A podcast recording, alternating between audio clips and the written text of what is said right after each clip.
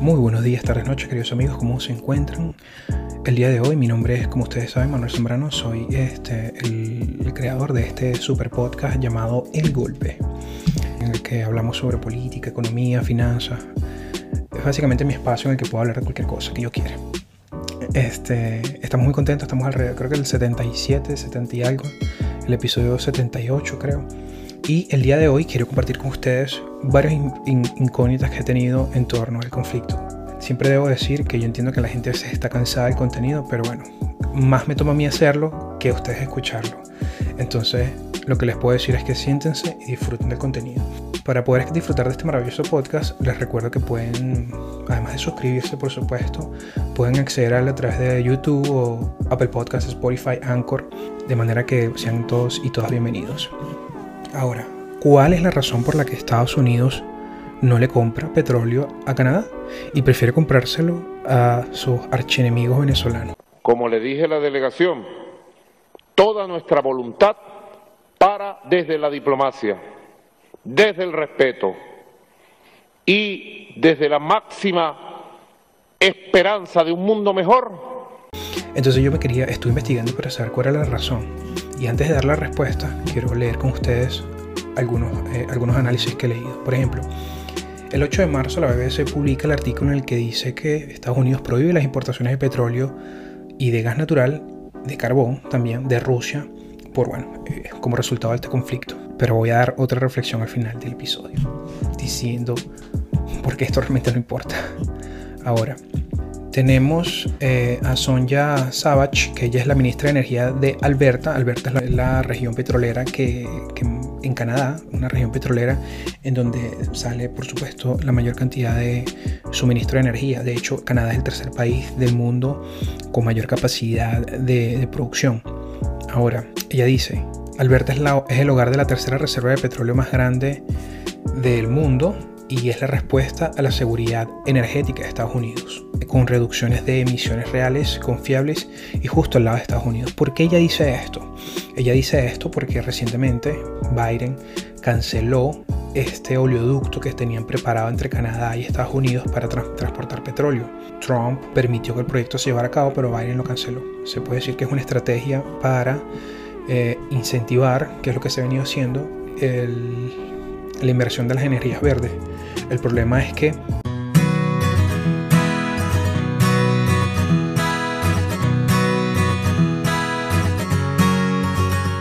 la inversión en energías verdes implica muchísimos años para que esto se lleve a cabo. Ya las instalaciones de hidrocarburos están instaladas, ya la estructura ya está, ya está funcionando. De manera que hacer esta transición de una forma tan exagerada puede producir muchísimas cosas, entre ellas el aumento de los precios de la gasolina, que ya por sí los tenemos a raíz de otros factores que ya ustedes saben. El precio del barril, de petróleo en Asia subió a 128 dólares en comparación de, 183 dólares que fue en enero. También la gente comete el error de comparar esto hace dos años, que los barriles de petróleo literal pasaron por debajo de cero. En, en ese momento no se puede comparar tampoco porque la gente no estaba consumiendo eh, pues ese tipo de energía, la gente estuvo en su casa y me acuerdo que en ese momento yo estaba viviendo en Miami y la gasolina era muy barata. Muy barata en comparación a lo que puede representar un costo convencional de energía. Que actualmente llenar un tanque de gasolina de un carro sedán, que, que es lo más convencional, son 40 dólares, cosa que es caro, porque en un cierto momento regular te podía haber costado 20, 25. Y no hablar de las camionetas grandes que mucha gente les gustan, que puede costar hasta 70 dólares llenarlo. Y recordemos que el consumo en este sentido es alrededor de un tanque semanal. Sacan ustedes las cuentas.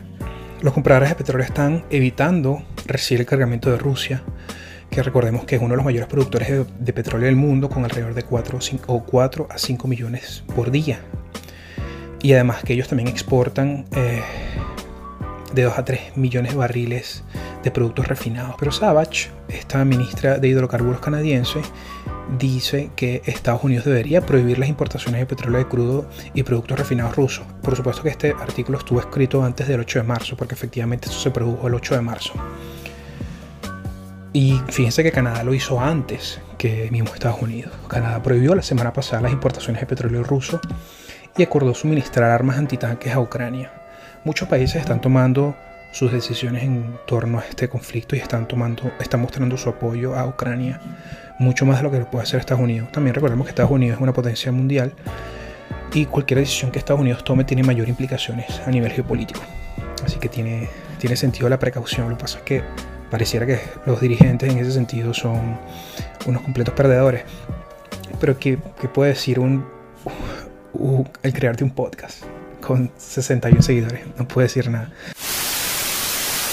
los senadores, hay varios senadores en Estados Unidos, incluso del bando demócrata, que, no lo aprueban, que no aprueban el hecho de que eh, Estados Unidos se acerque a Venezuela.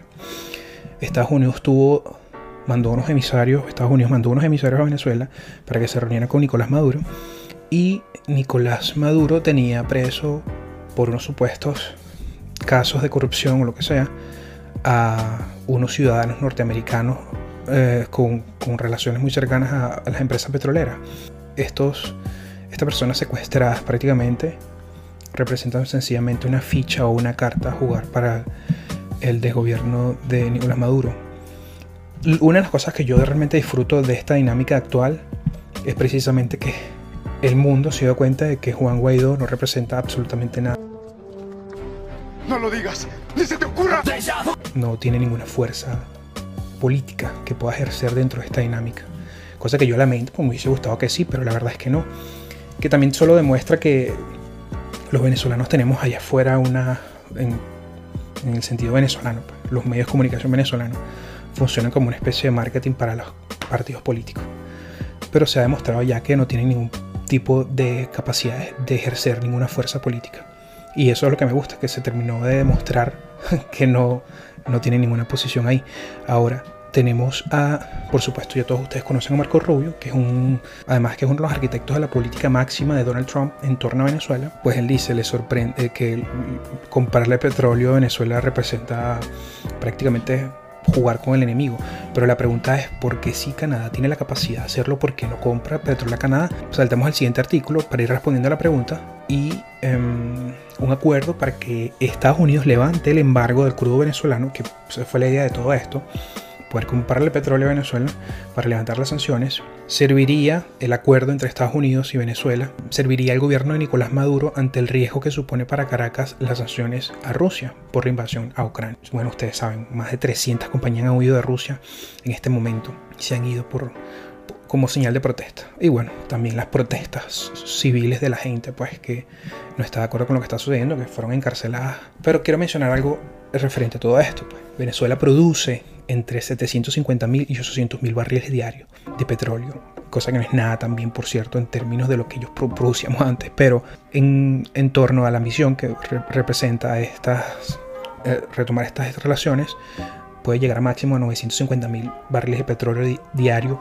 de aquí a seis meses, que em, en referencia a la estrategia que está teniendo Estados Unidos no representan casi nada porque eh, Estados Unidos tenía unos niveles transaccionales con Rusia mucho más grandes, que, son cuatro o cinco veces más. Entonces, no representa eh, una ayuda para el aumento de los precios del petróleo. O sea, no, no, permitiría que se restablecieran los precios. Ya Biden fue a, a la OPEP y muchos de ellos no están de acuerdo en que se, bajen, se aumente la producción para que bajen un poco los precios, porque recordemos también que muchas de las personas que forman parte de la OPEP son enemigos innatos de Estados Unidos o de la democracia liberal quizás también. Entonces no se pusieron de acuerdo.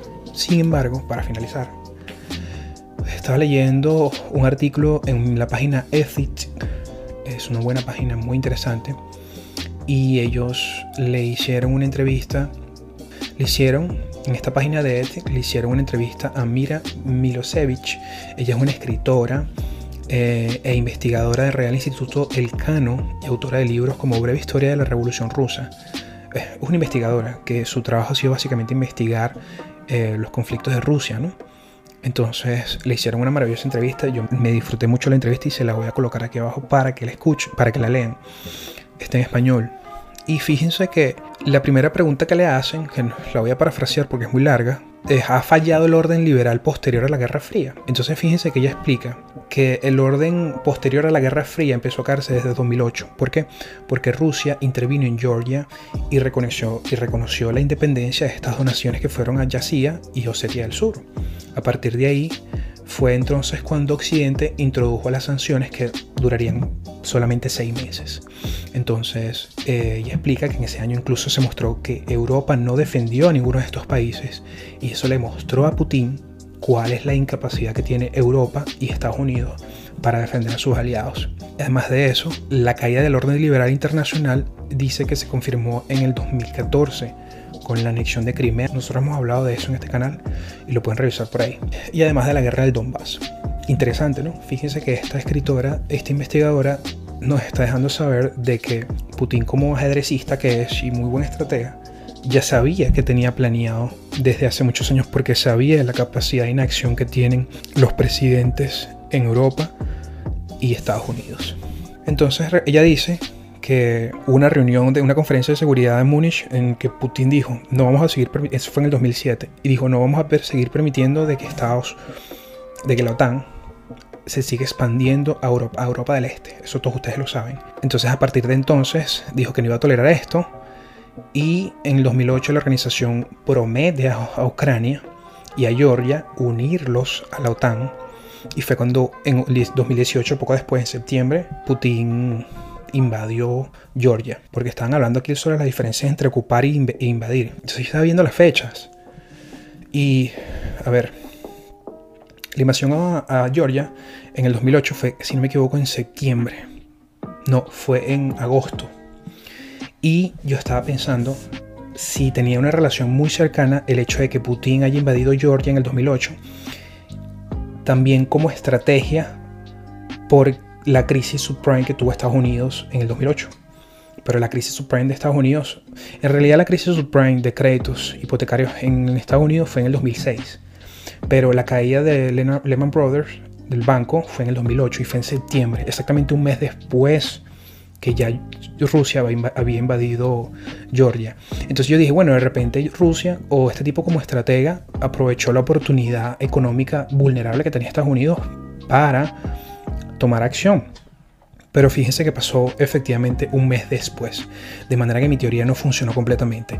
Aunque también recordemos que la crisis del 2008 fue, fue paulatina, no fue que un día todo, todo cambió. O sea, desde el 2006 hubo la crisis de los, de préstamos subprime en Estados Unidos y a raíz de eso, fíjense que tomó dos años al 2008 para que se produciera la verdadera crisis que fue con la caída la bancarrota del Lehman Brothers.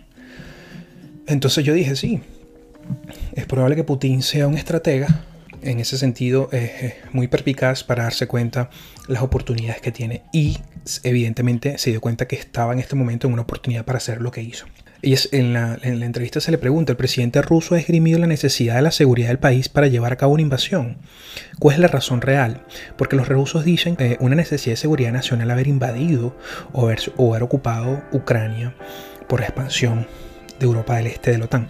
Sin embargo, ella responde, la seguridad forma parte del pensamiento estratégico de Rusia desde hace cientos de años. Entonces explica que para poder derrotar a Putin hay que entender lo que significa para ellos Ucrania. Y fíjense, cuando entendemos qué significa para Putin Ucrania, ya sabemos qué es lo que está dispuesto a hacer. Y, aquí lo, lo responden.